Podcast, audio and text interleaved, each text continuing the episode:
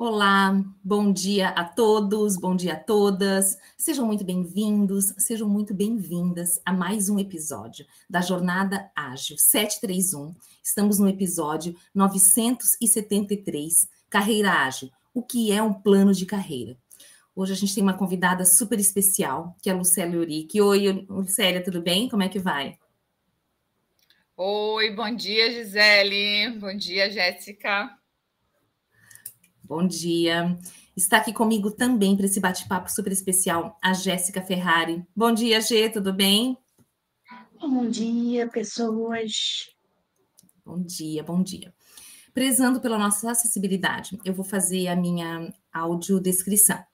Eu sou uma mulher com a pele clara, eu tenho os cabelos castanhos abaixo dos ombros, estou usando um óculos com um aro vermelho, brincos de pérola e um lacinho no cabelo, uma blusa preta. Atrás de mim eu tenho uma parede cinza azulada com alguns quadros, uma luminária e um globo no final. Lu, por gentileza, pode fazer a tua audiodescrição. Eu sou uma mulher de pele clara, cabelo crespo. Eu estou aqui é, no fundo, é, tem uma cortina, estou num espaço de casa. Isso. Bacana. G, por gentileza. Eu sou uma mulher de pele clara. Essa aqui, peraí que eu vou. Essa ali está minha gatinha, às vezes ela aparece aqui. Ela é laranja com cinza e branco, tem olhos azuis. Eu sou uma mulher de pele clara, cabelo bem curtinho, com um topete jogado para o lado esquerdo, na cor é, loira acinzentada. Estou usando óculos com armação arredondada, tem uma pintinha do lado direito da minha bochecha e uma outra pintinha do lado esquerdo, abaixo do meu lábio inferior, e uma, uma camiseta preta da Frida K. E o meu fundo é uma parede preta com os instrumentos musicais, uma prateleira com os livros, a bandeira do orgulho LGBT, e é isso. Bacana. E essa gatinha dela tá sempre aqui fazendo show, tentando roubar a cena. Muito legal. Lu, começando o nosso bate-papo, assim, né, já te agradecendo de imediato por estar aqui conosco. Então, a gente sempre aprende muito contigo. Já estou aqui com, o meu bloco de anotações para anotar os insights que você sempre faz e com, né, um brilhantismo enorme. A gente fez uma conversa alguns episódios atrás nessa questão do que, que é emprego, o que, que é carreira. Se tu quiseres de uma maneira muito simples e muito é, rápida para explicar para a gente, porque hoje é, a ideia é justamente explorar o que, que é um plano de carreira, como é que a gente faz isso, se ainda tem pertinência no mundo atual, ou se né, com esse mundo turbo isso não tem mais sentido, enfim, eu queria né, que a gente explorasse muito é, essas, essas questões hoje. Então, pode começando aí, botando todo mundo na mesma página, por gentileza. É, quando a gente fala de emprego, a gente fala de pessoas que também estão iniciando e estão buscando o seu sustento, ou estão buscando um, um sentido para a sua atividade profissional, e, ou estão por necessidades, ou estão porque estão iniciando a, o, o, processo de trabalho, né, o processo profissional. E quando a gente fala de carreira, a gente fala de algo que a gente faz sentido fazer. É, eu não estou indo por, apenas pelo financeiro. O financeiro é sim algo que está dentro do, das minhas prioridades, mas eu também vou pela minha realização profissional, algo que realmente eu tenha orgulho de fazer. Uh, e que no início, quando você vai pro, pro, procurar o emprego, o trabalho, você não sabe muito bem quais são, uh, quais são os caminhos para para essa trilha? Você está iniciando ou você realmente não repensou, está pela necessidade? Mas quando você diz carreiras, você já entendeu o que você sabe fazer, o que você gosta de fazer, talvez só não saiba o caminho muitas vezes, que é isso que a gente vai falar hoje. Muito bom, muito bom. E aí, iniciando esse, esse plano de carreira, esse planejamento do que eu quero construir para a minha vida através do meu trabalho, Queria entender contigo o que é um plano de carreira, né, qual é a importância disso para quem quiser realmente galgar é, algo além daquele, daquele imediatismo ali do, né, do emprego que você muito bem colocou.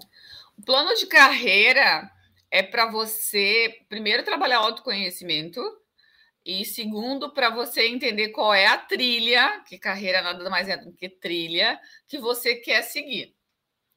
É, como nós estamos em 2023 e, e temos muitas opções, muitas oportunidades, é, você hoje está cada vez mais confuso no que você quer seguir. Além disso, as redes sociais reforçam é, um modelo de que tudo é muito fácil e que existe muitas opções. Então, cada vez mais, na minha época, né, é, eu já tinha opções, eu, agora está cada vez mais desafiador para você decidir realmente que carreira você quer trilhar ou quais as carreiras você quer trilhar, porque diferente de outras décadas, diferente de outras mentalidades, hoje eu posso ser mais do que eu era antes.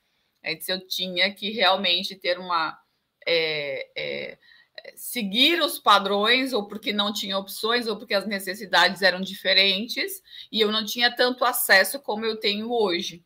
Então, se cada vez mais as pessoas vão ficar confusas ou dispersas ou inseguras ou indecisas a qual o caminho a seguir. Por isso que é importante fazer um plano de carreira. E nesse plano de carreira, a primeira coisa que entra é o autoconhecimento. É, eu, eu achei bem bacana o que você está comentando, porque me parece que tem duas faces. Tem um lado positivo, ok, porque eu tenho muitas opções. E eu posso ter uma visão muito abrangente daquilo que eu quero fazer. Mas eu preciso ter esse ponto inicial, que é o que eu saber o que eu quero fazer. Ou que faz sentido para mim. Que aí é que entra essa, esse ponto de autoconhecimento que, que você está falando. Então, um start, eu poderia dizer que um start para um plano de carreira é essa questão do autoconhecimento, essa clareza de onde eu quero chegar ou o que eu quero fazer? Principalmente do que, que eu gosto de fazer, o que, que eu quero fazer. É, quem tem experiência e está é, repensando a sua caminhada, é importante fazer uma linha do tempo das experiências que essa pessoa viveu dentro de, das organizações que ela passou. Bom, quais foram as experiências? O que, que eu aprendi? O que, que eu gosto? Que eu gostei de fazer, o que, que eu gosto de fazer atualmente na minha atividade. Porque não, tu não detesta tudo que tu faz. Tem algumas coisas que tu não gosta no teu dia a dia e faz parte. Uhum. Agora, tu não detesta tudo que tu faz. Então, assim, quais são o que que tu gosta de fazer no teu trabalho atual ou o que, que tu nas outras empresas que tu passou, o que que tu aprendeu, o que, que tu gostou de fazer. Isso eu faço uma linha do tempo. Para quem vai iniciar, e eu, eu dou aula para jovens de 16 a há, há 23 anos, para quem vai iniciar, eu pergunto para eles quais são as disciplinas que vocês gostam. O que, que vocês gostam de fazer? É, o que, que chama mais atenção no mercado de trabalho? Porque hoje eles têm a informação é, na palma da mão, acesso muito mais fácil do que eu tinha no passado, você tinha no passado, Gisele. É, a, a Jéssica já é mais nova, então ela sabe que, que ela já nasceu mais na tecnologia do que nós, né? Então, é, é a, as possibilidades são diferentes. Eu, eu, eu falo muito isso quando eu trago, eu tenho uma palestra chamada A Evolução do RH, uma, um olhar através do tempo. Quando a gente fala das décadas passadas, primeiro nós não tínhamos acesso, primeiro nós tínhamos muitas necessidades e nós so, estávamos sobrevivendo. Nós só fomos falar de, uhum. de, gestão de conflitos a partir de 1985. Falar e virar uma área estratégica de RH. Só que na década de 90 venho realmente uh, com todo o processo de telecomunicações, venho e da, das mídias, depois a partir do ano 2000 o acesso à internet, o acesso às coisas nos trouxe mais informação. Se eu, talvez os meus sobrinhos, que estão tá ali com 11 anos, ou outro com 21, nem sabe o que, que é não ter Google. É, eu sei o que não é ter Google, eu sei o que é ir para uma biblioteca, pegar ônibus, passar final de semana, é, entendeu? Estudando, tendo acesso àquilo, porque eu não, se eu voltasse para casa, eu não ia ter acesso. Uhum, então, as uhum. possibilidades são é muito... muito... maiores nesse sentido. Então, eu pergunto para os jovens, que é aqueles que não têm experiência, o que, que eles gostam de fazer, o que, que chama a atenção deles, que atividades que eles, que eles se encantam. Ah, na aula, que, qual é a aula? É matemática? É português? É química? É biologia? O que, que eles, o que, que chama a atenção deles? Isso para quem está iniciando a sua carreira. porque a gente precisa saber o que, que as pessoas gostam, o que, que elas têm na mente para poder fazer um plano. Se eu não souber o que eu gosto, eu preciso descobrir. E é um projeto de vida, né? Porque a carreira não é uma coisa que você vai fazer e semana que vem desistiu. Ah, não, não, né? É, uma, é algo, pode até ter essa flexibilidade ao longo do processo que, eu, que a gente pode chamar de amadurecimento. Não sei se a Jéssica quer contribuir também, mas né, é um amadurecimento. A gente vai caminhando e vai descascando a cebola e vai entendendo, não, isso tem mais conexão comigo, não, isso aqui já não é, né, era algo que eu almejava tanto, isso não faz sentido. Mas aquele ponto de partida, o, inicial, acho que é o que é o, é o ponto crucial dentro deste processo. Né? Eu, eu gosto de pensar que eu sou muito privilegiada, eu sou muito sortuda, assim. Quer dizer, gosto de pensar não, né? Eu sou muito privilegiada dentro dos meus marcadores sociais. E eu tive muita oportunidade, quando eu iniciei a minha carreira, é, de poder mudar, não fazer grandes mudanças, né? Mas conseguir é, dançar ali entre as minhas, minhas opções, assim. Então, eu sempre detestei matemática, eu tenho descalculia, inclusive, então, para mim é impossível fazer contas básicas. Ainda assim, eu sou formada em exatas. sou formada em ciência da computação. É, eu comecei trabalhando em um call center, assim, meu primeiro registro CLT, eu já ia é, conseguir um cargo mais alto, Nessa eu consegui um estágio para suporte de atendimento a um software. Depois eu fui para um outro lugar como suporte também, aí consegui começar a desenvolver, aí consegui vir a líder técnica, é, então eu sempre fui fazendo, é, é, dançando dentro de uma certa trilha, né?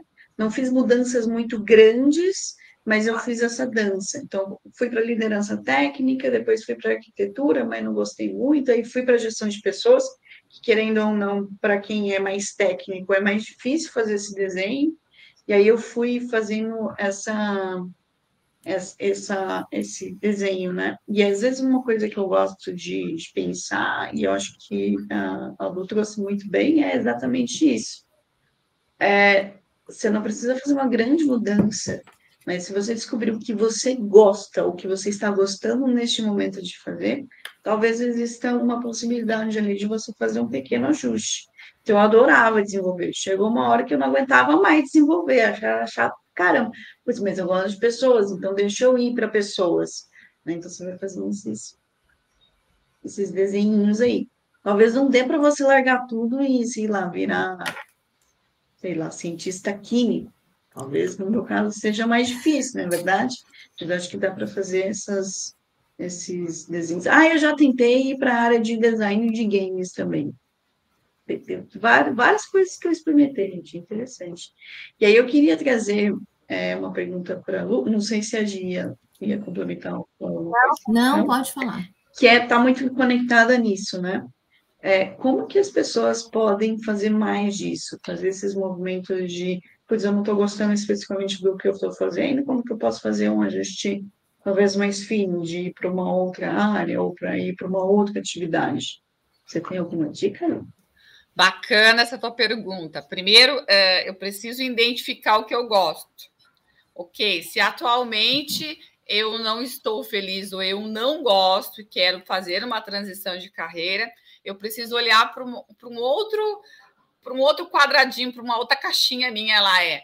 Nesse momento eu posso largar tudo e prospectar é, essa nova carreira. Dois, eu sei o suficiente dessa nova carreira, porque aos olhos, né, tudo é muito bonito, tudo é muito fácil, tudo é muito legal. E quando tu vai para a prática, é que é realmente todas, todo, todo momento a gente vai ter desafios em qualquer tipo de carreira, né?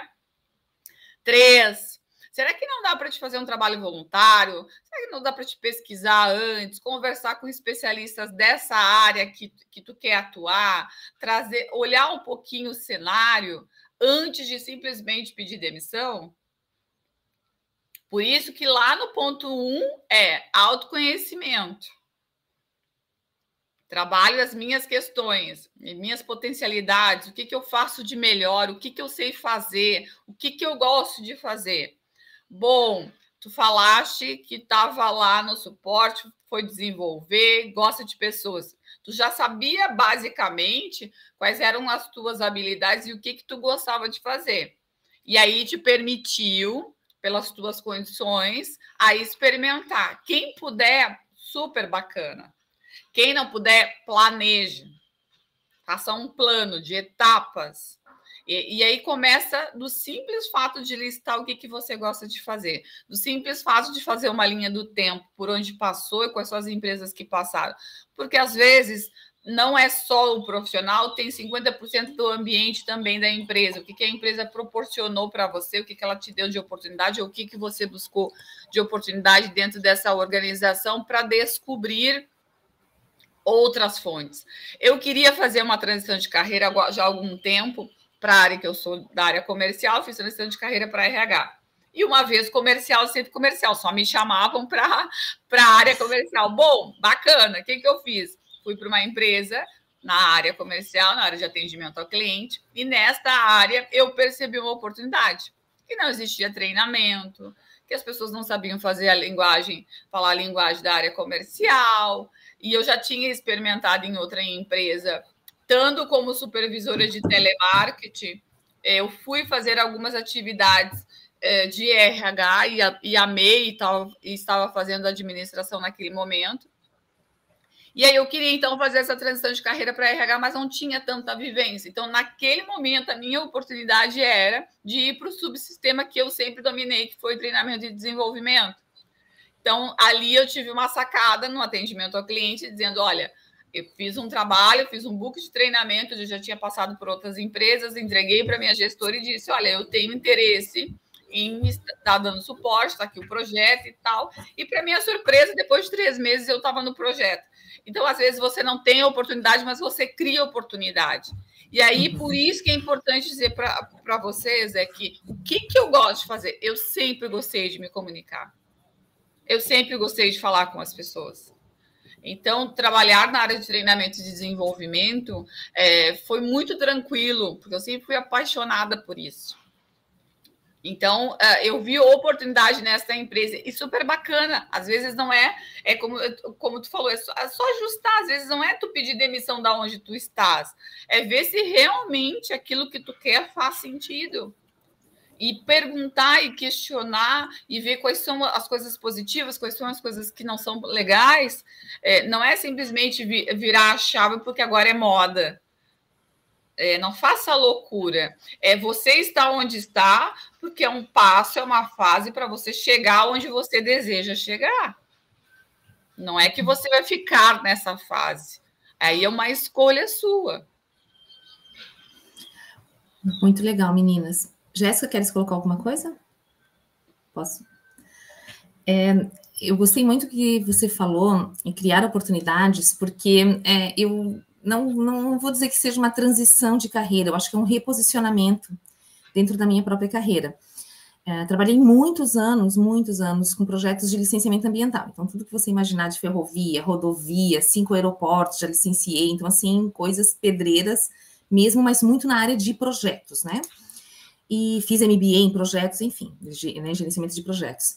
Mas chegou um momento que eu queria entender um pouco mais a fundo o que, que era sustentabilidade.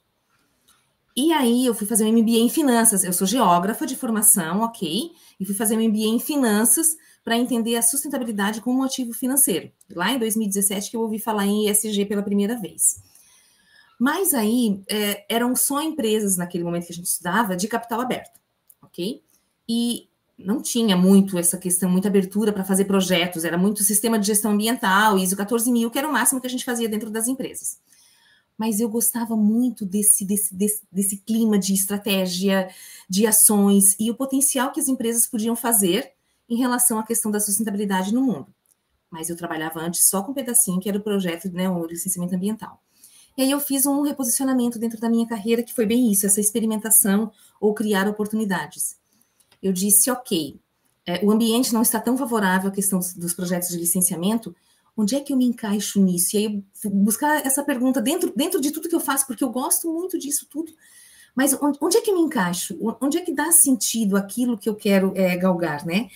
E aí veio essa questão de trabalhar com a sustentabilidade nesse recorte do próprio ESG, que depois, né, na, na pandemia, acabou ampliando para todas as empresas e extrapolou a questão de empresas de capital aberto SAs, e agora todo mundo está né, tá falando, colocou como chiclete essa questão do próprio ESG, que é uma coisa que eu adoro. Eu faço o projeto, porque ESG para mim eu vejo da, da questão do projeto, mas eu acho que o bacana aí, o que você trouxe, essa experimentação, é estar aberto.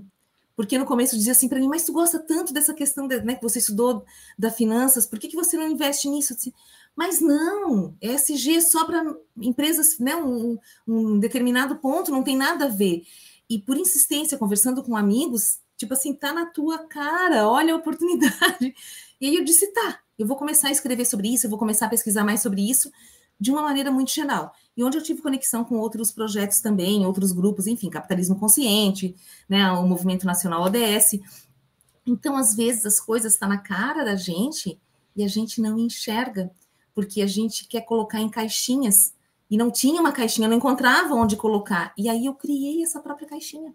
Foi quando eu disse: eu vou me reposicionar, ou o que eu quero fazer onde é que eu vou colocar todas as minhas fichas. Então, acho que eu achei super bacana essa experimentação e flexibilidade que a gente tem para enxergar e criar oportunidades dentro da nossa própria carreira, né? Isso é fundamental para a vida, né? Vamos falar que flexibilidade e adaptabilidade nesse mundo uhum. é, que, que muda constantemente. Se você não tiver, você vai sofrer. A tendência é você demorar mais tempo do que o necessário, é, ficando uh, inflexível e resistente à mudança, porque uhum. é, vão surgir possibilidades diferentes. E por que não experimentar? Aí também vem algo que é, é, talvez é, a nossa criação da nossa geração também nos faz ter mais medo do que as gerações atuais, que é o experimentar coisas, caminhos diferentes, coisas diferentes. Como nós fomos é, criados muito para ter a segurança, a base, porque a dificuldade era muito grande, é, se tem muito medo, os nãos, né? Ou que não vai dar certo, ou que não vai ser bom. É, que permeiam ainda algumas gerações, né? Eu tenho, tenho gerações que, que, que, trazem isso mais, mais forte, eu acredito que essa geração é muito mais desapegada, se deu certo, deu, se não deu certo, parte para outra.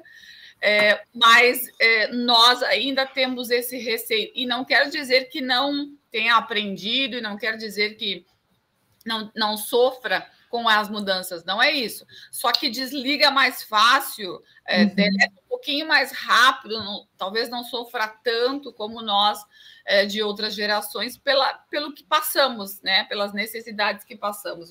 E até porque hoje temos muito mais acesso e mais possibilidades, né? Do que, do que anteriormente. Que isso também é positivo, mas ao mesmo tempo pode ser negativo porque causa mais ansiedade, causa mais estresse porque temos mais escolhas por estes e vários e diversos motivos. Trabalhar o autoconhecimento é, é fundamental.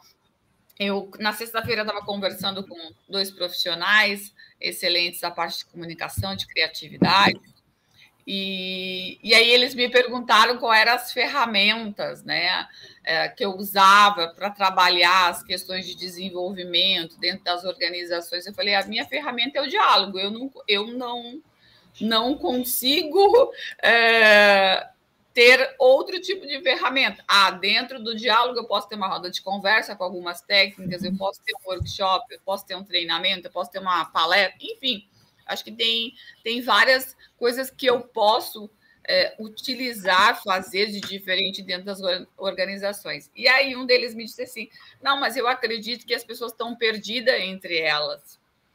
E eu, eu acredito que, que talvez o diálogo seja o segundo momento, o primeiro momento seja é, trabalhar as questões do eu. eu falei, e aí eu disse a eles: mas para eu trabalhar as questões do eu, eu preciso falar.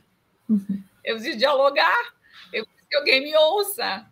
É, e aí eu não estou falando só de um psicólogo, estou falando de alguém que saiba de carreira, estou falando de uhum. alguém que me oriente é, no meu lado pessoal, onde eu tenho os meus traumas, bacana, fazer terapia é importante, mas também o meu lado profissional. Poxa, eu tenho diversas escolhas aqui, o que, que eu faço agora?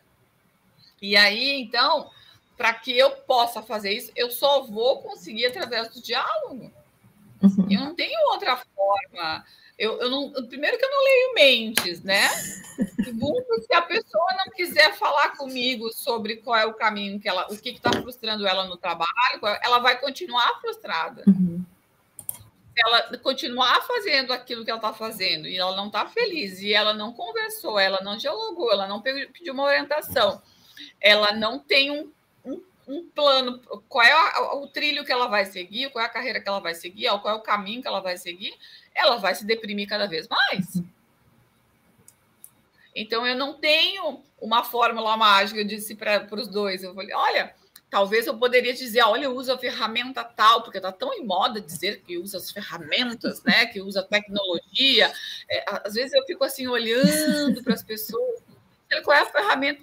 E eu, e eu pergunto, e eu digo, a minha ferramenta sou eu. A Lucélia está aqui.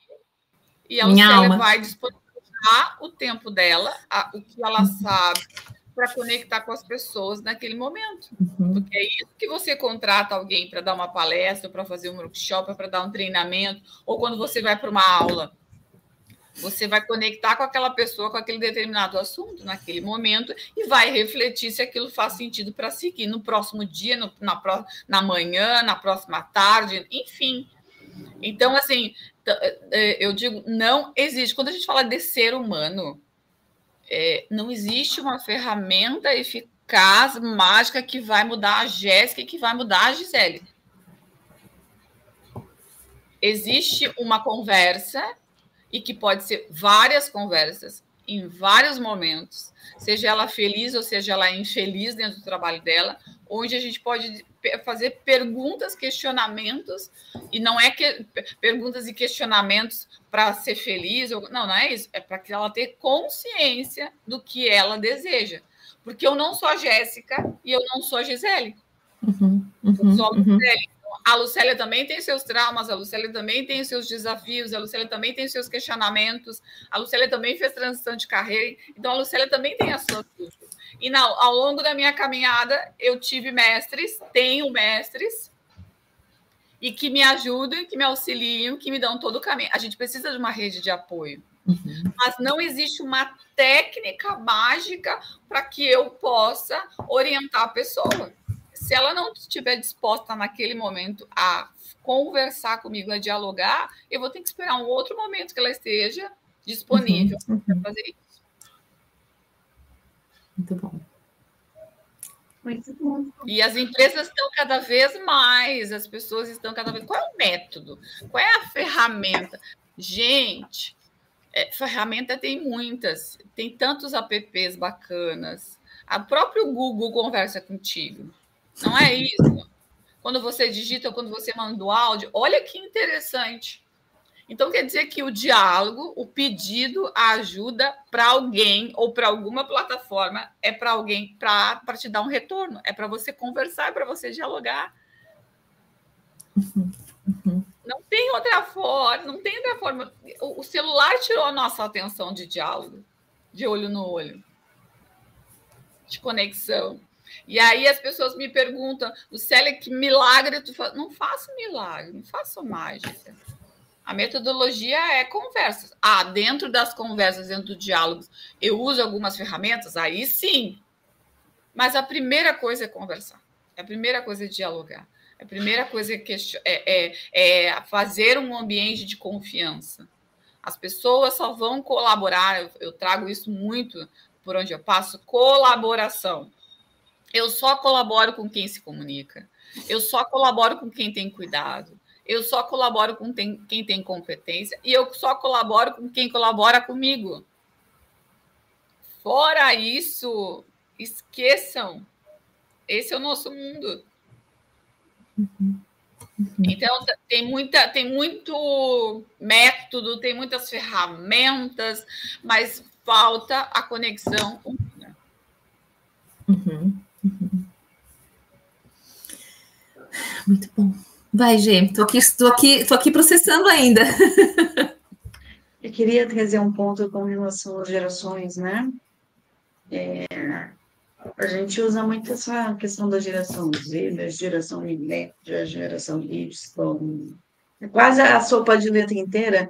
E uma coisa muito importante é, às vezes a gente acha que uma geração ela tem mais a possibilidade de experimentar coisas diferentes, errar mais, etc, etc. Mas a gente sempre tem que ir lembrando dos recortes sociais, né? Então, às vezes a pessoa é de uma geração mais nova, né, geração Z, por exemplo, mas ela é, tem uma classe social muito mais baixa e ela acaba não conseguindo, não tendo a possibilidade, né, e o privilégio que a gente tem de fazer esses experimentos diferentes. Eu estou colocando aqui que é uma parada que eu comecei a estudar, porque eu mesma já usei muito essa questão da, da, das gerações e tudo mais, e às vezes eu sinto que, putz, mas será que esse, esse mesmo esse mesmo recorte funciona para outros recortes? Por isso que eu queria trazer aqui. É, e aí eu queria fazer uma pergunta. Dentro da. Eu faço uma pergunta ou faço recortes de sala? O que você acha? Ai, faz o recorte de sala, porque daí a gente já se livra da parte burocrática e pode mergulhar tranquilo dentro do nosso bate-papo, senão a gente vai esquecer. Tá bom. Vou fazer a primeira vez, minha primeira vez fazendo recorte de sala, hein? Se eu fizer errado, desculpa aí, galera. Estamos aqui na Jornada 731, episódio 973, falando sobre o que é um plano de carreira com Liceia ou LIC. E Acho que é isso, né, Gi? Faltou alguma uhum. coisa? Uhum. Perfeitinho, pode tocar ficha. Então tá bom. É, e aí, Lu, queria fazer a seguinte pergunta.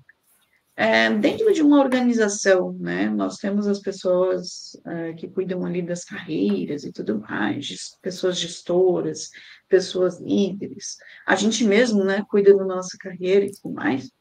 Você tem alguma dica de é, que é como as pessoas líderes e pessoas gestoras podem ajudar seu, suas pessoas lideradas, suas pessoas que são gestionadas ali, como elas podem desenvolver os planos de carreira dessas pessoas, ou ajudar né, essas pessoas a criarem seu plano? Eu digo que liderança tem um papel fundamental a identificar os talentos que existem dentro da sua equipe, do seu time. Quando eu identifico os talentos que eu tenho dentro do meu time, eu consigo traçar, eu consigo ajudar é, e às vezes até incentivar. Será que essa é a carreira que ele quer realmente estar ali, né? A gente acaba é, perdendo colaboradores quando a gente começa a, a, falar de propósito, quando a gente começa a falar se as pessoas estão felizes, é, o que ela faz, se ela realmente gosta de fazer. No primeiro momento, eu sempre falo que o colaborador ou ele está numa transição de carreira ou ele está desempregado, então ele aceita aquela proposta para estar dentro daquela organização. No segundo momento, é ele que escolhe se ele vai ficar ou não dentro da organização. Alguns ainda não sabem o que, que é o, o seu trilho, né? Dentro desse processo de carreira. Outros vão pela organização, pelo ambiente, pela cultura e pela possibilidade de crescimento que essa organização desenvolve. E aí, quando você chega dentro dessa organização que lhe oferece ou que lhe contrata, não oferecendo essa, esse desenvolvimento de carreira, vai você de encontrar uma liderança que realmente gosta de desenvolver pessoas e acompanhar.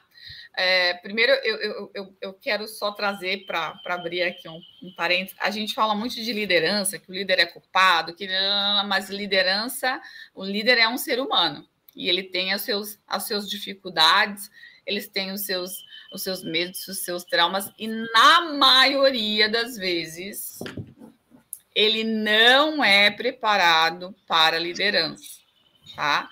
Nem pela empresa e nem pela sua carreira, porque não tem faculdade que desenvolva, graduação nenhuma desenvolve liderança, tá? Já começa por aí. Outra, a maioria das empresas no Brasil gastam mais com demissões, contratações do que com treinamento. 86% uhum. das empresas no Brasil são familiares, somente 15% dessas empresas é que estão se profissionalizando. Então, eu comecei no operacional e lido com as pessoas como se elas fossem máquinas, como às vezes até como fossem animais, dependendo de, da cultura e da região de cada um. Ainda existe muito no Brasil o comando-controle e a teoria do grito, né? Por isso que as pessoas eh, estão cada vez mais adoecendo, né? Não só por isso, mas por outros motivos também, mas dentro das organizações por esse motivo. Então, quando eu entro dentro de uma organização, se eu tenho um líder que preza por isso, que dialoga com isso, que cuida, porque 80% do nosso tempo de liderança deveria ser pessoas e 20% deveria ser processos. Se eu tenho um processo bem desenhado, se eu tenho um uhum. processo alinhado e eu tenho pessoas engajadas e que queiram fazer a coisa acontecer, eu não preciso me preocupar com o processo em si. Eu preciso alimentar, é, é, olhar para essas pessoas, conectar com essas pessoas, incentivar essas pessoas, desenvolver, acompanhar essas pessoas para que elas cresçam e levem o processo com maior qualidade. Quando isso acontece, você tem menos conflito, você tem mais assertividade, você tem mais resultado positivo. Mas nós não somos e não fomos criados a lidar com pessoas, a lidar com conflitos.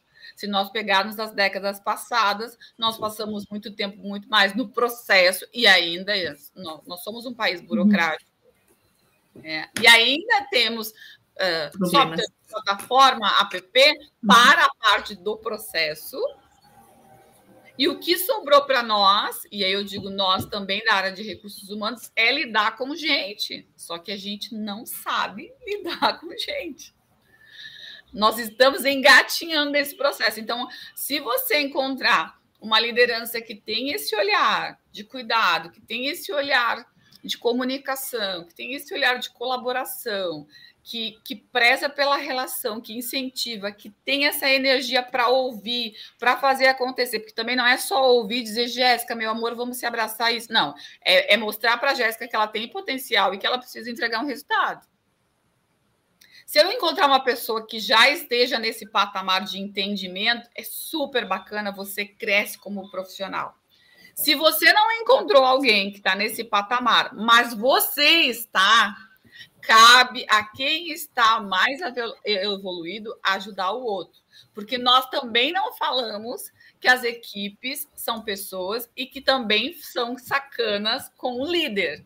A gente não fala isso, eu não vejo isso no LinkedIn. Eu só vejo todo mundo jogando pedra nas lideranças. Mas ninguém fala que já foi colaborador e que já fez sacanagem, já tentou puxar o tapete do seu líder já não foi sincero, não deu feedback direto, ficou falando nas costas no corredor da empresa, com os amigos. Então, assim, é, é, a gente também não fez esse inverso. Eu falo o tempo todo que estão apedrejando as lideranças, as lideranças estão doentes, porque também são seres humanos. Muita gente não está preparada, mas está no cargo porque tem confiança, é competente, mas não sabe lidar com pessoas, porque precisa se desenvolver. O próprio RH não sabe lidar ainda com pessoas. Tem gente dentro do RH que não gosta de pessoas. Olha aqui. É, tem gente na enfermagem que não gosta de, de, de, de cuidar os, os pacientes. Tem médico que não gosta. Gente, nós estamos falando de seres humanos. Então, se criou um, um, um olhar para a liderança como se ela fosse super-herói. É claro que existem grandes líderes em grandes empresas e também em pequenas empresas que estão fazendo o seu papel dia a dia e que te incentivam. Eu tive muitos maravilhosos líderes dentro da minha caminhada e tive alguns que não foram legal, mas eu também hoje, com toda a minha experiência, eu também digo, poxa, eu também não contribuí para as coisas acontecerem da forma que poderia que aconteceram porque essa consciência é importante. Mas, assim, não tem uma fórmula mágica, tem o quanto esta pessoa tem essa capacidade, essa experiência, essa vivência dentro do processo de liderança. E isso não quer dizer idade, tá? Esqueçam idade. Eu tenho gente com 60 anos que é idiota e tenho uns 20 que também é idiota e tem um de 20 que é extremamente maduro e responsável e conectado e quer fazer acontecer, e também tem um de 60 que é assim. Então, esqueçam a idade. São experiências que você passou na sua vida e que te trouxeram comportamentos diferentes. Muito bom. Nossa, que lição e que puxada de orelha também. Eu acho que todo mundo aqui, de alguma forma, colocou o chapéu. de uma maneira mais ou menos, mas a gente né, recebeu aí o recado. Muito bacana essa, essa visão de que né, se cobra demais, né, é a cobrança unilateral. Então a gente também tem que fazer meia culpa aqui, dizendo onde é que eu contribuí também, às vezes, para aquele, aquele clima meio ácido que pode se criar dentro de uma equipe, dentro de uma organização. E é poder de escolha, ok? Eu acho que, assim, esse bate-papo que a gente está fazendo aqui, você está trazendo muitos insights do ponto de vista de que eu escolho a minha própria carreira, eu escolho como construir isso. Então, pode ser feito dentro de um, de um ambiente corporativo. Então, né, como você falou ali, se, eu estou num outro nível, um nível melhor, eu chego de uma maneira muito horizontal, um papo reto com, meu, com a minha liderança ou né, quem está ali do meu lado mas também eu não abro, se você não tem esse espaço, tenho essa possibilidade de buscar fora, né? Não ficar naquela vitimação ou se lamentando dentro de um processo, ah, não estou feliz com a minha carreira, não sei para onde correr. Então, é, eu acho que saindo desse ponto de vista de que o que eu quero, né? Ou o que, que me define, ou o que, que tem sabor para mim, que é a questão do autoconhecimento, mas também estabelecer um, um objetivo, uma meta, onde é que eu quero estar daqui a 10 anos. Eu fiz essa pergunta para mim. Onde é que eu quero estar daqui a 10 anos? E, e foi legal porque eu varri muita coisa, que eu estava desprendendo energia em coisas que não estavam respondendo a essa pergunta. Eu não sei se pode ser assim muito simplório, mas eu fui limpando, é, porque oportunidades surgem a toda hora, e, e esse universo de, né, que a gente tem muito, muito latente, com tantas coisas acontecendo, mas é, se manter no caminho, né? Acho que essa minha pergunta, assim, se manter no caminho é, tem muito a ver com essa pergunta inicial, não? Onde é que eu quero chegar? O que, que eu vou conquistar nisso? Não é fácil, né? É desafiador, porque com as opções que você tem, a tendência é você se, se, se às vezes se distrair. E aí a gente não pode se distrair. Uhum. Como as redes sociais também funcionam isso, de você se comparar da imagem, né? É, você acaba se distraindo e se perdendo um pouquinho do seu caminho. Claro que você está traçado, é, se você traçou um plano de ação, se você sabe, ou oh, eu quero atender tais clientes, como é que eu chego nesse caminho para atender tais clientes? Como quem trabalha com consultoria. Não, eu quero trabalhar naquela empresa eu vou entrar como assistente, mas eu quero chegar de gerente. Como é que eu faço para chegar de gerente? de gerente? Quais são os caminhos, as possibilidades? Leitura do cenário, autoconhecimento e, e estudar e, e, entregar aquilo que você prometeu. É, pode ter certeza que, que são os caminhos assertivos para isso. E é claro que dentro desse, desse teu caminho, dentro da nossa trilha, é, pode acontecer de a gente mudar alguma coisa. E vai acontecer. Daqui a pouco eu estou focada em atender tais, tais clientes, um nicho de cliente, mas eu tenho um cliente fora desse nicho que me despertou a curiosidade e que eu consegui trazer um resultado super interessante. E eu gostei desse mercado. É, para quem nunca atuou, eu nunca tinha atuado no, segmento de transporte, né, de carga, e adorei. Então, assim, já era algo que eu não tinha dentro do meu portfólio, não era algo que eu, eu tinha foco em atender. Atendi agora uma empresa de construções modela, uh, modulares. Então, viajei Brasil para poder atender essa empresa. E eu nunca tinha pisado num canteiro de obra. Então, são coisas que dentro da tua caminhada tu vai também experimentando. Mas qual é o meu foco? Por mais que eu atenda esse segmento, qual é o meu foco? Uhum, e aí surgindo as oportunidades, eu acho que é super bacana. Eu, eu sou péssima para falar nome de autor, tá? Mas eu estou lendo um livro chamado Nada Pode Me Ferir. Esse livro, é, ele, ele ontem, ontem eu fui dormir uma hora da manhã, porque ele tem uma coisa muito gostosa, tu vai lendo, vai lendo, vai lendo, vai lendo, quase tu, tu quer engolir o livro porque ele fala de uma persistência, de uma resiliência, e ao mesmo tempo de uma história de dor, onde ele treina o cérebro dele para as coisas positivas e para ele dar a volta por cima, mesmo sendo um, um, um, um jovem negro, né, é, com grandes problemas de, de família, base familiar, é, nos Estados Unidos, e, e assim, muito forte a história. E ele fala, tem técnicas ali, tem um processo que é super bacana. Então, a gente também tem que trabalhar as questões de autoestima, a gente também tem que trabalhar as questões de resiliência e também é, deixar eh, menos a distração, a menos a comparação para a gente poder seguir o nosso, a, a, nossa carreira. Eu sei que a minha história é muito diferente da história da Jéssica, é muito diferente da história da Gi. Então, assim, quando a Jéssica trouxe a questão é, da, da, que não é a grande população, que a maioria que vem da periferia talvez não tenha tantos esses acessos de escolha, é, e eu gostaria que nosso, a nossa educação pudesse ajudar nesse processo.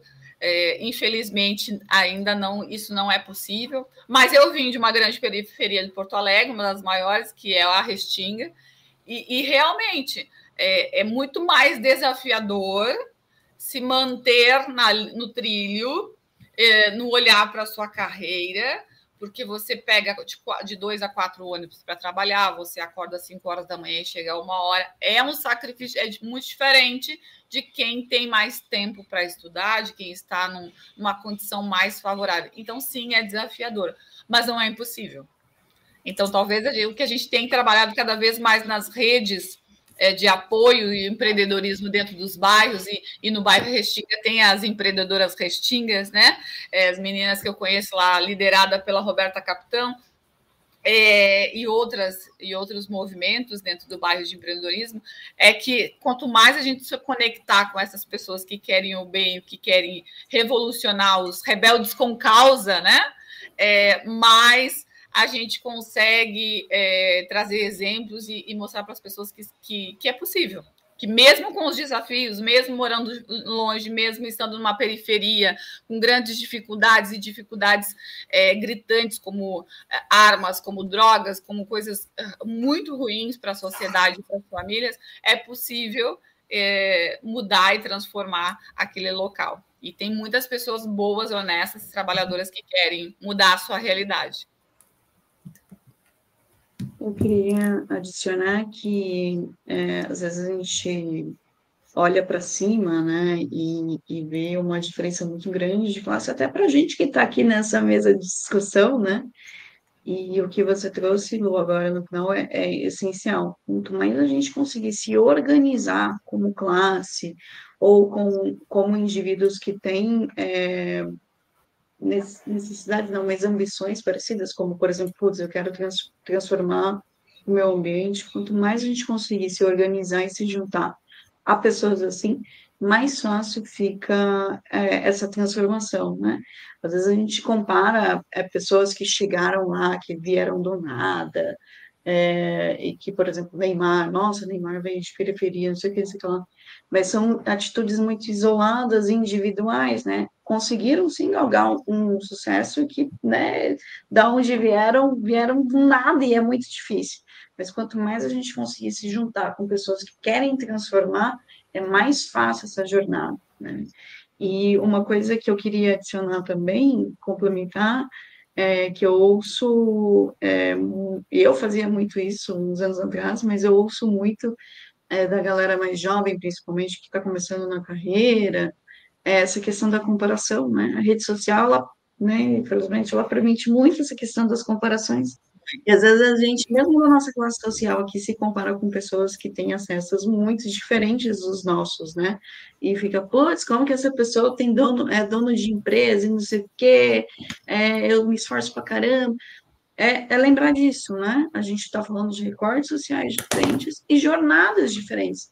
A gente aqui provavelmente, tá? Temos a, a mesmo recorte social, mas cada uma aqui teve uma oportunidade diferente né? Então, às vezes, por exemplo, é mais fácil acessar um lugar que é, é de um estereótipo mais parecido com o meu e eu consigo acessar ali, então tem tudo isso. Então, galera, eu sei que é difícil, principalmente quando a gente está né, entre os 18 aos 25 anos, porque o nosso cérebro tem muito esse movimento de espelho, tenta não se comparar tanto. Ah, mas é da mesma classe social, blá, blá, blá. Se ele tiver um privilégio diferente do seu, um pouquinho que for, provavelmente ele vai acessar uma coisa diferente. Tenta não se comparar. Eu sei que é difícil, mas tenta focar na sua jornada é, pessoal de autoconhecimento, de reforço é, individual mesmo. Mas lembra de fazer esses movimentos em conjunto, porque é esses movimentos é, sociais que transformam a realidade nossa e a realidade das outras pessoas. E é só adicionar esse, esse complemento aí. Muito bom. É, quer dizer, eu queria fazer uma, uma observação antes para você responder, Lucélia. Pode? Pode. Porque é, por mais que as redes sociais né, tenham um monte de gente fazendo um monte de coisa bacana, às vezes mesmo da tua área, eu nunca tentei encarar como comparação, mas como modelo. O que que aquela pessoa está fazendo de legal? Nossa, eu quero fazer igual. Mas não é que eu não estou fazendo, eu, né, eu, não, eu não trago, não, nunca trouxe para um nível de vitimação eu sempre trouxe no nível de admiração. Cara, eu quero fazer igual ela faz, então é, isso isso é uma virada de chave. Isso traz insights diferentes quando você não se compara, mas traz pessoas ou trabalho que você acha legal, assim, é, no nível de modelo. Com certeza, eu, eu tenho duas pessoas que iniciaram comigo dentro do processo de no papo de RH. Uma pessoa não participou do papo de RH, mas foi me assistir, e outra pessoa eu, acabou participando do papo de RH, que é o Matheus Felipe. E hoje o Matheus Felipe está aí voando, ele vem para o SCAR, vem para o CONCAR, tem participado de, de, palestras aí, trabalhando a questão da diversidade e inclusão. E é um menino que eu conheci é, no SENAC, é, e que fez toda uma transformação num sistema S, imagina num Senac, né, que é totalmente fechado e que hoje tem tá, tá, tá evoluindo cada vez mais. E a outra é a Dirlene Silva, a Dirlene foi no meu segundo papo de RH, e a Dirlene está aí, uma economista negra que está tá voando dentro desse processo. A gente olha, eu, eu olho todo esse cenário e fico admirado, é, e a gente não me comparando, ao, ao contrário, eu fico admirado, fico feliz com esses dois profissionais e fora outros que também estão aí é, voando, porque eu sei da garra, da luta, da, da de, determinação dessas pessoas. E aí eu pego também de espelho é, em alguns momentos para que a Lucélia possa entender qual é a linha dela. Poxa, Lucélia, esse caminho, olha que legal, olha como é que fazia. Olha... Isso é uma coisa muito forte. Em algum momento da minha carreira, eu posso dizer, e aí algumas pessoas também me cobravam, que eu tinha vergonha de dizer que eu morava na Restinga, e que isso e que aquilo e tal. Eu fui criada por, por um casal, o meu pai já faleceu, mas a minha mãe é uma pessoa muito calma, muito tranquila, também otimista, mas meu pai era um otimista em pessoa. Então, é, eu nunca tive vergonha de morar na Restinga, não era isso. Mas eu não usava a Restinga para me tornar uma coitada ou uhum. usar isso para as pessoas dizer, porque eu já cansei de passar na minha adolescência de não ser aprovada em processo seletivo, porque as pessoas diziam, coitada de ti, tu mora muito longe, tu não vai conseguir chegar cedo. E aí teve um processo seletivo que eu disse para a menina: olha, eu com certeza vou chegar no horário, Provavelmente alguém que está aqui nessa empresa que mora ao lado chega, deve chegar todos os dias atrasado. Então, assim, é, eu era já eliminada pelo bairro onde eu morava. Eu participei de muitas feiras, fui entreguei panfleto na, na sinaleira, enfim, e eu cansei de chegar no, nas agências que selecionavam as meninas e eles me diziam: ah, não dá para ti, tu não foi aprovada por causa dos teus cabelos. Então, é, eu não usava isso para dizer para as pessoas: eu não fui aprovada pelos meus cabelos, eu não fui aprovada porque eu moro na Restinga. Eu simplesmente eu deletava isso e dizia: não, eu moro na Restinga e eu tenho capacidade de entregar o resultado. E eu não usava isso nas minhas palestras, eu não usava lá fazer um storytelling, e eu particularmente quase não uso, eu falo sobre isso, mas porque eu, Lucélia, sempre tive lá a minha crença, e pode ser uma crença, que eu não precisava usar isso uhum. para as pessoas acharem que eu era uma coitada e que eu, mais uma que veio da vila e que ai, superou as estatísticas. Sou, eu sou uma que superou a, a estatística. Eu sou uma pessoa, minha família ainda mora na Restinga, eu tenho pessoas da minha família. Meu avô é de 86 anos, mora lá ainda. E eu não tenho vergonha de onde mora. Só que eu não uso isso para alavancar a minha carreira e me achar que eu sou coitada e as pessoas terem pena e me aplaudirem porque eu sou mais. Não uso isso. Né? É, muito, é muito legal. É mudança de visão porque você não está utilizando, utilizando isso como um instrumento de vitimação mas você está utilizando isso como um potencial de força de transformação de uma realidade do qual você não tem como, como negar e não tem, porque nasceu naquele ambiente com aquelas pessoas, ok, mas eu tenho esse potencial de transformação. Então, eu acho que quando a gente olha, né, projetando uma carreira, tem muito isso também, né? Não, não ficar na vitimação ou na lamentação, mas olhar para o futuro e dizer o que eu quero, o que eu quero transformar, comigo, com a minha vida própria. De novo, carreira né, é para longo prazo. E como é que eu vou fazer isso com elementos? Eu acho que tem muito a ver com valor também, né, Lucélia? Muito. Eu acho, eu acho que tem, né? Eu queria que você falasse um pouco disso. Eu acho que nesse processo desse chão, os valores humanos. Os valores humanos são fundamentais. Quando eu vim para Criciúma, as pessoas diziam: tu é louca, tu vai vir sozinha para um lugar. Coisa... Disse assim: coragem é a palavra que não sai da minha mente. Coragem é que eu ouço até hoje meu pai falando no meu ouvido. Desistir é jamais e nunca perca fé. Já deu certo as frases do meu pai. E uma frase que ele falava muito desde criança para gente, porque a gente sempre teve bastante dificuldades. Meu pai eh, tinha só até quinta série, minha mãe era a época ainda que cuidava das crianças, ficava em casa, então assim, só que eu nunca passei fome, eu nunca, eu sempre tive tudo basicamente de uma criança que precisava naquele momento, eu nunca passei fome, nunca passei dificuldade nesse sentido. Eu tinha pais que me davam o básico, não me davam o tênis da moda ou, ou qualquer outra coisa cara, eh, e isso eu fui, eu fui entender depois de quando eu comecei a trabalhar mas eles me davam aquilo que era necessário e quando prometia algo que tinha um pouco mais de grana, me davam coisas boas também para é, é, eu e a minha irmã. Então, eu não posso dizer que eu tive uma, uma infância que eu passei necessidade, passei fome. Eu nunca passei fome.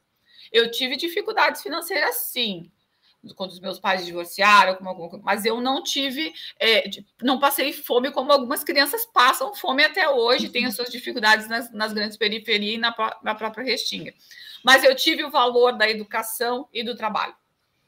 É, eu lembro muito do meu pai desde criança lendo jornal, acordando cedo para trabalhar, chegando tarde, e os meus pais me incentivando, a minha mãe é, me incentivando muito a estudar, porque eles não tiveram estudo, porque o acesso ao estudo era muito difícil, eles foram grande para a escola. Então, isso eu tenho muito forte. Então, quando eu vim para cá, as pessoas me tu é louca, tu vai sair da. Eu disse, coragem Experimentar, se tem uma coisa que nessa vida é o experimentar e o recomeçar, é comigo uhum. mesmo. Ah, mas tu não dá certo. Alguém pode dizer, Lucélia, tu não dá certo das coisas. Não deu certo hoje, mas amanhã vai dar. Não deu legal uhum. hoje, mas amanhã dá. Não, não foi legal naquela empresa, vai ser legal em outra. Existem milhões de empresas para a gente trabalhar. Agora, que eu tenho que trabalhar as minhas frustrações e que eu tenho que trabalhar qual é o caminho que eu quero seguir, tenho, não é experimentar por experimentar. Eu também tenho que entender que isso tem uma consequência. Mas qual é o aonde eu tô? Qual é o meu lugar do mundo? Por este motivo, assim. Então, acho que valores são muito importantes, que você liste os seus valores, aonde você quer estar, o que faz sentido, aonde você quer uhum. colocar sua energia nesse mundo. Uhum. Cada vez mais, eu, eu, essa semana passada teve a Expo Mais, é um evento aqui do, da região sul catarinense, fortíssimo, e estava o Álvaro Machado Dias, né, falando aí é, de neurociência, falando que nós estamos na era do sentido, na era da comparação, e que cada vez mais as pessoas estão ansiosas por tantas opções e comparações que, que temos. Então, as pessoas estão procurando sentido no que fazer e como fazer. E é verdade. Uhum, uhum, uhum. Mas eu acho que um ponto crucial que você traz, e talvez possa resumir tudo que a gente conversou hoje, o ser humano é um ser em construção. Então, a gente experimentando né, com coragem, não dando certo, voltando, ter essa flexibilidade de entender que não é tudo perfeito, que a gente às vezes né, dá um passo para trás para dar mais três para frente. Então, ter essa visão muito madura talvez sem tanto julgamento isso isso vai, vai limpando, de novo, não sei se, essa é a palavra correta, mas vai limpando esse caminho para você chegar onde você quer chegar. E como é que você quer chegar lá enquanto ser humano também? Porque construir uma carreira pisando em cima de pessoas, atropelando todo mundo, né, objetivo seco, eu acho que isso não, não é um bom aprendizado ou não é uma boa construção sobre si mesmo, e sobre o mundo, né, do qual a gente quer contribuir para que se torne muito melhor. Então, aí a gente traz aqui o, né, a palavra propósito que, que coloca isso dentro dessa caixa. E se aconteceu isso tudo que tu está falando, que, e, e, hoje te der um start de que, putz, aquilo que eu fiz não foi legal e daqui para frente eu tenho que ter tenha coragem para esse movimento também, peça ajuda, uhum. porque às vezes a gente só uh, é, retribui na maioria das vezes quem não tem essa não está na, em consciência e às vezes nós não estamos mesmo, estamos no automático e não nos damos por conta que fomos ríspidos, que fomos irônicos, que fomos ignorantes na palavra de ignorante, ignorância mesmo, é, até cairmos a, a, ficha, né? Que essa geração nova não sabe o que é cair a ficha por causa do orelhão, até cair a ficha. É, demora, tem um processo, até que você se dá por conta de, poxa, eu fui uma idiota, eu não precisava ter feito isso, não precisava ter dito isso. E olha o que eu causei, não só para mim, mas para a pessoa. Então, daqui para frente, eu também preciso me curar, eu também preciso olhar para os meus valores e reforçar aquilo que uhum. tem de melhor. Que cada um tem um pouco, tem coisas boas e tem coisas que não são tão bacanas. A gente já pisou na bola em algumas vezes. A gente já fez coisas que não deveria fazer porque, é, é, porque somos seres humanos, estamos num processo de construção. Agora, quando não é intencional, você começa a entender o processo. Quando é intencional, você está no, no, no, seu lugar de sombra, no seu lugar de raiva, naquela personalidade que não é bacana.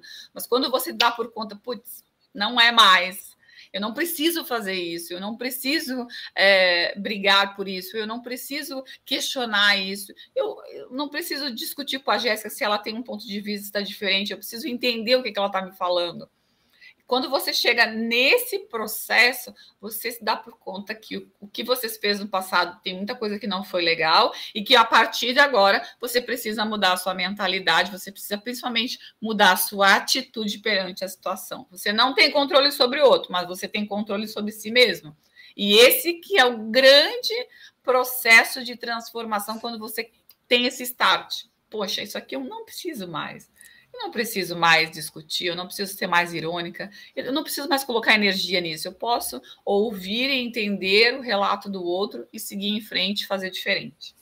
Mas isso é seu, é seu, não é do outro, não terceirize, é seu. Tem coisas uhum. que não uhum. são bacanas na Lucélia. A Lucélia não é uma pessoa perfeita, a Lucélia também está em construção. Uhum. Ela também tem as suas frustrações.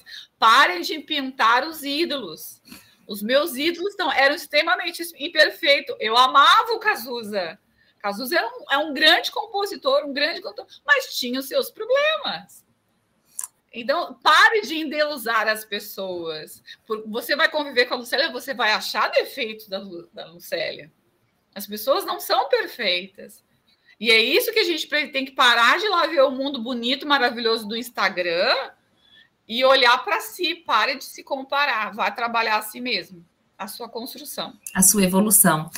Ai, nossa, que bacana, podia ficar conversando o dia inteiro aqui contigo, Lu, muito, muito legal, assim, muito bacana, o nosso horário já está aqui finalizando, te agradeço demais por ter aceito o nosso convite, por estar aqui de novo conosco, compartilhando a tua visão de mundo, a tua experiência, o teu coração, porque tu és, assim, uma pessoa, assim, muito bacana, então a gente se cruzou, né, num, momento ali e, e, com certeza, sim, as nossas histórias estão muito conectadas e de verdade, sim, uma admiração enorme por por quem você é, pelo seu trabalho. Então te desejo todo o sucesso do mundo. Muito obrigada mesmo.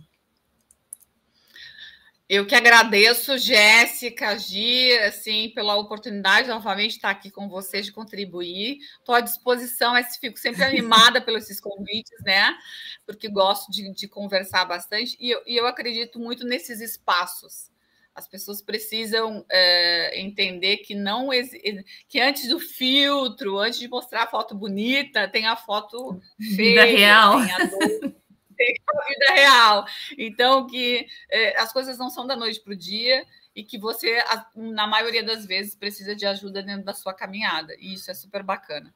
E não tem problema nenhum pedir ajuda também, né? Fazer uma mentoria com um profissional que, que, consiga te ajudar nisso. Bem pelo contrário. É aprendendo e, e levando a curva de aprendizagem.